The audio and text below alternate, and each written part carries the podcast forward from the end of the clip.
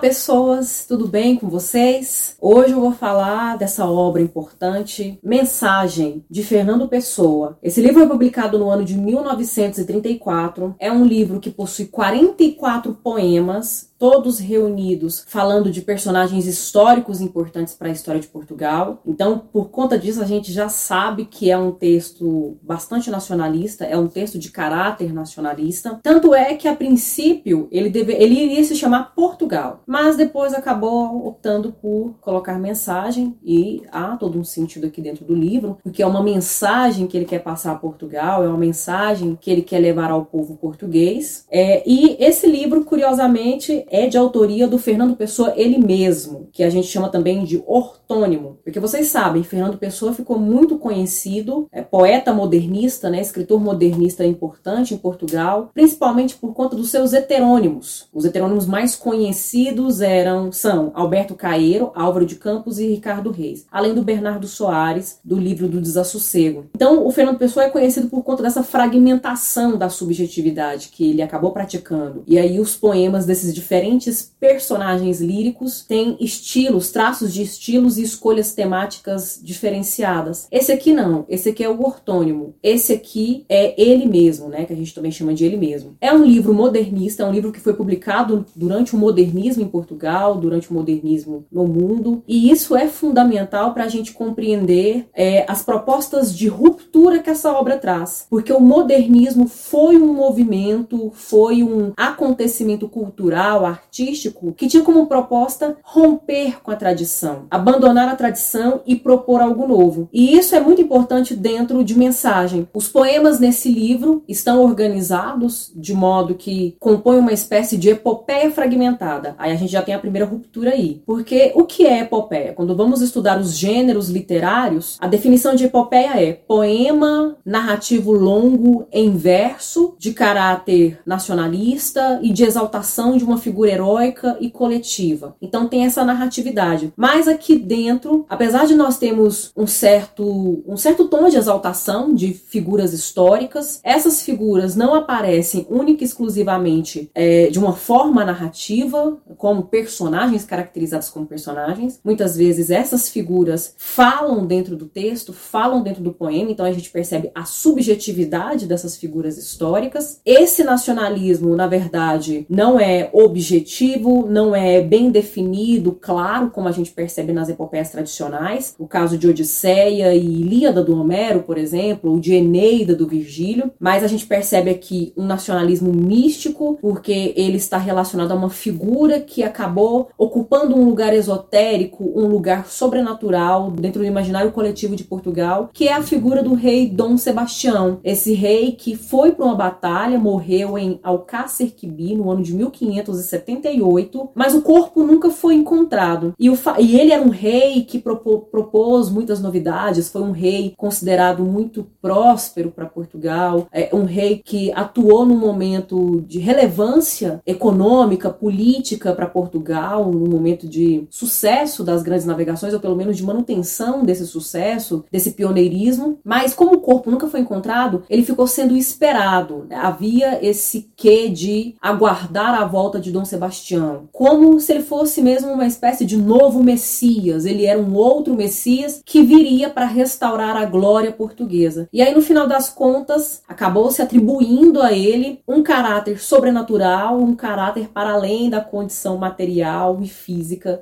humana. Outra coisa importante nessa obra, que também é caráter, característica das epopeias, é o passado. Há uma predominância do passado aqui, mas diferentemente das epopeias clássicas, que narravam um passado mitológico, um passado muito remoto, é, um passado originário, né, da fundação das coisas, da fundação do mundo, aqui nós temos um passado recente, porque ele vai retomar o período das grandes navegações, Idade Média, parte do classicismo em Portugal. Então é relativamente recente a, a, a memória que esse, esse livro traz. E também há um olhar que aponta para o futuro, olhar para o futuro no sentido de perceber uma retomada, o retorno da glória portuguesa durante esse apogeu das grandes navegações. O livro é dividido em três partes. A primeira parte é intitulada Brasão. Essa parte é mais voltada fortemente para o passado glorioso, para o passado das grandes navegações, remetendo à construção do próprio brasão de Portugal. Inclusive é até dividido, é subdividido em partes, né? Os campos, os castelos, as quinas, a coroa, o timbre, que são elementos que compõem essa memória nacionalista, essa memória heróica, esse brasão. Aqui as figuras históricas mais antigas aparecem com muita força. Já a segunda parte, intitulada Mar Português, há também um foco no